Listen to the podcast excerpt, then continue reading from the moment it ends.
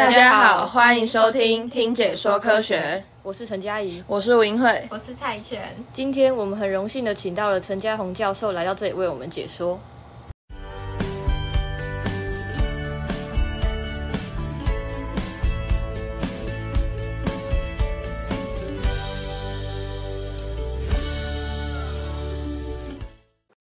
上集我们讨论了非常多东西，但是我还是有一个地方想问教授，就是可不可以再解释一次，电离层里面全部都是电浆吗？还有电浆又是什么呢？好，那什么是电浆？电浆其实是物质的第四态。我们常常知道，呃，常常听到就是物质三态：固态、液态跟气态。好，那我以水当做例子，水结冰，呃，冰的话就是一水的固态。那每一个水分子呢，它们之间的间接很密集，所以基本上它的形状是不容易受到改变的。那你给水去做加热，它会怎么样？它会溶解成啊，不好意思，你给冰加热，它会溶解成水。那水的话呢，就是呃，因为我给它能量，每一个之间的间接它又被打断一些，啊，所以水的话它形状很容易改变，所以它相对它的自由度是稍微提高了一些。如果你再给它能量，它会怎么样？每一个水分子之间的间接会又会再被打断，它变成水汽啊，就是我们所谓的水蒸气。所以每一个水分子呢，它的自由度更大，它可以随随意到处去做移动。好，这是我们所所熟知的三态物质的三态。那第四态呢？如果我继续给我的水汽、我的气体给它能量，它会怎么样？它会再去做分解，就是我我的电子。我我原本是围绕着中子跟质子在旋转的电电子，它会被打断它的链接，那它会分离出来，变成带负电的电子，还有带正电的离子，这两两个就是会有带电。那整体来说，你就会看到我的气体就变成很多的负电，很多的正电，这一团东西呢，我们统称叫做电浆。所以，呃，你就知道说电离层里面含有大量的电浆。那可能会有人觉得说，哦，怎么那么多？是不是电离层里面全部都是电浆？哎，其实不是。它的浓度的话呢，最大我们看最大浓度大概是每一平方，呃，每一立方公分就是一 cc，里面有一百万个电子，或是一百万个带电粒子。你可以想象它有一百万个电浆，这么小一个方糖大小里面会有一百万个电浆。可是实际上呢，这跟它的背景的气体来比较来说，其实是少了一千倍。什么意思呢？呃，虽然我们一一一个方糖大小里面有一百万个带电粒子，可是我们的大气的电浆浓，呃，大气的气体浓度，我们知道大气，我们气体越受到重力影响，所以越靠近地表，它的浓度是最高的。哦，我懂了，谢谢教授。哎，对了，教授，我记得前面有提到电离层会受到一些扰动，那那些扰动对我们造成哪些影响呢？好那我刚才提到，因为我们的电力层里面的电浆呢，它的变化其实远比我们想象中来的大，它会受到很多的影响。那在早期呢，电力层主要的作用呢，它对于我们影响生活有什么影响呢？主要是呃，我们无线电台可能发生一些讯号，它要传递到很远的地方，那它会透过电力层进行反射，啊，这是比较早期应用电力层的部分。那近期的话，我们都就是刚才呃卢校长有介绍到。那我们就是利用人造卫星进行比较远距离的通讯。那无呃，因为人造卫星所使用的频段是比较高频的，所以它不会受到电离层的影响，它不会不会受到电离层反射产生反射。那它会直接通过电离层，然后呃传到地表，那我们就可以收到一些讯号。可是呢，因为我们知道电离层是大量电浆组成的一个区域嘛，那电浆就是什么？它是正电跟负电荷。也就意味着是说，这个区域它的导电性很好，导电率很好。我们的大气其实不容易导电的。那你可以想象，我的无线电讯号在经过电浆电力层的时候，等于是它导它的介质改变了，进到一个别别的介质，就像你的笔一样，你放水里面，你看到它像曲折一样。那其实是我的空，我的呃光线呢，从空气进到水里面，它的介质改变，它的传播的速度不一样。所以当我的无线电讯号呢，在经过电离层的时候，它的速度会改变。那如果说这些电浆又有一些扰动，就是我们刚才前面秀呃给大家看的那种扰动现象产生的时候呢，它会怎么样？我的无线电讯号呢，可能就会品质不好，受到干扰。那最惨最惨的情况就是我完全收不到讯号，我没办法去锁定我的讯号。好，所以这是呃电离层电浆会对于我们造成的一些影响。好，那有跟跟我们呃息息相关的就是手机或者是车用导航的 GPS 定位嘛。那 GPS 定位它呃它的原理很简单，就是我在我的接收机呢会收到三颗四颗以上的。呃，微信讯号的时候，我就可以定出我现在人在哪里，我的位置在哪个地方。那事实上呢，呃，你定位的时候呢，会有很多的误差。比如说，我卫星人造卫星会有时钟误差，也会有轨道的误差。那甚至是呃，我的对流层或是我的电离层也会产生一些误差。那电离层的误差是指。它可以造成的误差大概是数数公尺到数十公尺，那对流层大概两公尺左右。哎，对了，教授，那这样我想问，这些误差是怎么来的呢？我们一般要去做定位，就是我们去接收到三到四颗的无线电讯号嘛。那这个无线呃 GPS 讯号的话，它是以光速，因为它是无线电波，所以它是以光速去传递。我们假象它是光速，事实上呢？当光线或是这些无线电波呢进到导电率很好的电浆区域里面，电离层区域里面，它的传播速度会改变。原本你以为卫星跟你之间的距离就是光速乘上传播的时间，就是等于距离那事实上它不是光速，它是比光速还要慢的一些速度，就是在通过电离层的时候。因此，你得到的距离呢，不会是你计算出来的距离。实际上，也就是因为如此。所以你就会造成说计算的呃定位错误，所以 GPS 会有误差呢，完完全全就是因为电离层所造成的影响。它大概有四十四 percent，就将近一半的误差来源是来自于电离层所造成的。所以你可能拿到手机，你发觉你的手机定位非常非常的差，不要怪手机，这是自然的呃正常的现象。原来如此，我每次都以为手机太烂，可是看别人的手机好像也都会有这种状况。原来只是因为这些误差所造成的。对了，教授，那这样我想问，我们是要怎么知道电浆是在我们的上空是如何分布的？那呃，最早最早可以呃，我们会使用一个叫电离层探测仪 （ion s o n 的一个仪器。这个仪器呢，它的呃作用其实呃。不难理解，它就是对我我的天空，我去发射无线电波讯号。那这个讯号呢，我可以很多种频率，很多种频率，然后看它反射回来的时间差，反射回来时间差，我就可以知道这个 delta t，然后乘上光速除上二，就代表说这个反射回来的高度呢，我可以去计算的出来。那我发射不同的频率的作用是什么意思呢？因为我知道。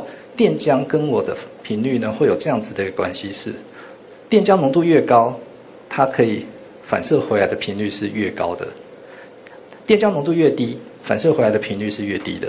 所以根据不同的频率呢，我可以知道不同呃不同电浆浓度的高度分布是怎么样。那当然，当你的呃频率无线电波的频率超过这个最大范围的时候，它就不会回来了，它就直接出去了。所以，呃，你可以侦测得到，就是最大浓度之下，电浆水高度的变化。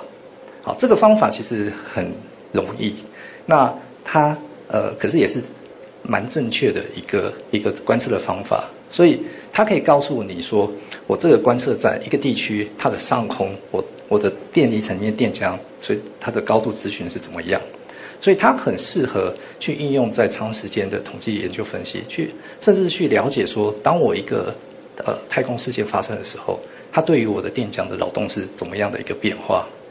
好，所以自一九三零年起呢，这个这个仪器呢，呃，就不断的广泛的一直被使用，一直到现在仍然是我们观测电离层电浆的一个主要仪器之一。这样这个仪器它会有缺点吗？好，可是它有个缺点。缺点我刚才其实也稍微有讲到，就是它只能观测最大浓度之下的变化，最大浓度之上呢，我没办法观测到哦，因为呃这个频率它可能在下面就反射回来了，那在这浓度呃频率之上它就出去，了没有回来。所以你要如何知道上层的电离层的一些浓度的变化呢？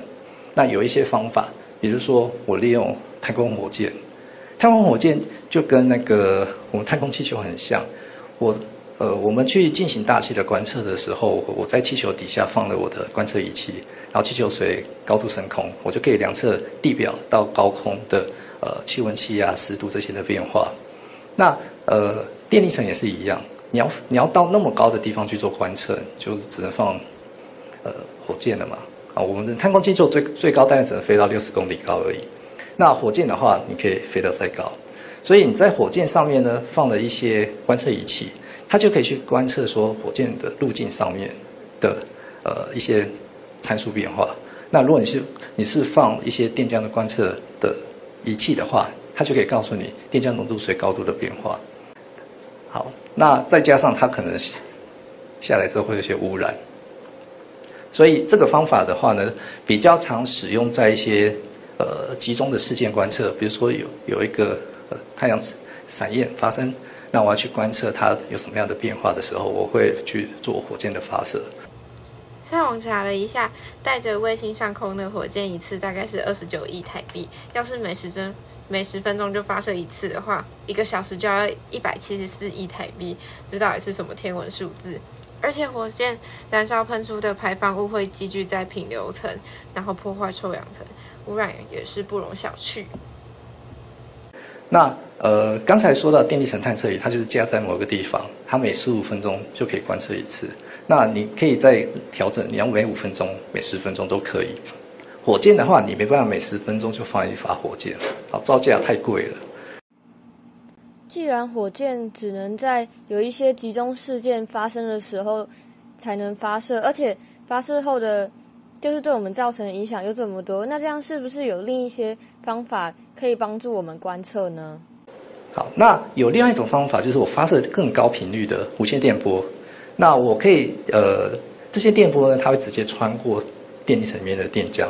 那博士观测它回来的一些散射波，有我就可以知道电离层电浆里面的一些小的结构。那这可以帮助我们知道说电离层的结构是长成什么样子。不过呢，呃，这这一套的我呃我们叫做电离层雷达，它这一套雷通常来说这这种雷达都是很多的天线正电天线所组合而成的，所以它的占地很大，然后再加上它需要很多的能量，所以这一套呢，呃，造价不菲。所以到到目前世界上呢，其实也没有几几套这种观测资料。教授，我记得之前有偶然听说过，听说人造卫星是不是也可以观测电浆啊？那这样它又是什么样的一个技术？比如说一九六零年的呃美国发射的呃气象卫星，然后拍摄人造卫星云图，那呃。利用人造卫星呢，我们近年也是有一些发展，就是可以去用来观测电池里面的电浆。那早期都是在地表上往天空去做观测。那呃，人造卫星的发展之后呢，你就可以让你有机会是由上往下的去进行观测，或甚至是侧边的进行观测。好，那我们国家的福尔摩沙卫星三号、福尔摩沙卫星七号，就是利用这样子的一个观测原理，可以去观测我们的大气里面的一些参数。好，说大气主要是因为它不只是观测电离层，它也会观测大气层。好，福尔摩沙卫星呢，它是绕呃靠近地表的一个呃低轨道人造卫星，那它会去接收 GPS 卫星讯号，然后去进行一些呃。繁衍的观测，好，比如说这个，它应用的一个技术叫做眼星，无线电波眼星观测技术。什么叫眼星呢？我们在天文来说，眼星其实是一个很常使用的一个观测外星系，呃的星球上面有没有一些气体的一个方法。哦，你可能会好奇说，诶，呃，天文学家是怎么知道这颗行星上面有没有一些气体存在？那他是怎么知道的？他因为你也没办法直接去那边观测，所以他是直接去呃去看它的影像，去分析它的波波谱频率。那假设有个恒星，那有一颗行星经过的时候，如果这颗行星上面没有任何大气的时候呢，我我的频率我的观测到的呃怎么讲？我观测到的呃讯号就会没有，因为它被遮蔽掉了。可是呢，如果当我的行星上面有一些气体存在的时候，气体会折射，在在我看不到我的恒星就是被遮蔽的时候，我仍然可以观测到一些讯号。那比如说这条蓝色的线，那我可以根据我就可以知道说，哦，这颗行星上面可能会有一些气体。那根据它观测到的频频谱，那我又可以知道说这个气体可能是什么。啊，这个是所谓的掩星，掩星就是也就是遮蔽的意思，所以就是一个星球去遮蔽一个恒星的这样子的一个概念。好，那科学家就很聪明了，就利用这样子的一个方法应用在我们的地球。我们现在要观测的是什么？我们地球的大气。那我去飞人造卫星这样子绕一圈，低轨道卫星。那呃，我去接收 GPS 讯号，GPS 讯号呢，在经过大气的时候会产生折射。那呃，所以我就可以去观测说，在它这条路径上，它受到的影响有多大。当它通过的路径越多，折射的效应越明显。那所以呃，你可以想象，这个恒星就是我的 GPS，呃，不断的发射讯号。那你的人一人呢，就等于是你的呃低轨道卫星，在这边去做观测。那你要观测什么呢？就是中间通过的星体星体。好，那我们我们的目标就是去观测地球的大气。所以福卫三号可以告诉我们什么？电浆随着高度的变化有这样的原理，然后以及我的温度随着高度的变化，哦，湿度也是一样。它可以利用这种眼性观测得到大气的一些资讯。好，那这个是呃刚才提到呃福卫三号，我们利用无线电眼星的技术去观测大气。那其实它根据的原理就是刚才说到的，就是我的无线电波在进到另外一个介质的时候，它会产生折射。那这个折射的角度，我可以知道说它受影响的程度是多少，那我就可以反推里面的电浆量有多少。因为电浆量越多，我我所受到的影响是越大的。那以及我的水汽的量，我也可以去进行一些反反推。好，那所以我们电离层的观测呢，可以呃一天来说可以有这样子的一个分布。哦，原来如此，我懂了，谢谢教授。那第二集就到这边结束喽。下集我们会从海陆观测资料去做讨论，以及观测记录的优缺点以及解决办法，还有资料同化点点点，更多精彩内容。我们下次见，拜拜。然后也谢谢教授为我们解答问题。感谢收听《听解说科学》，我们下次见，拜拜。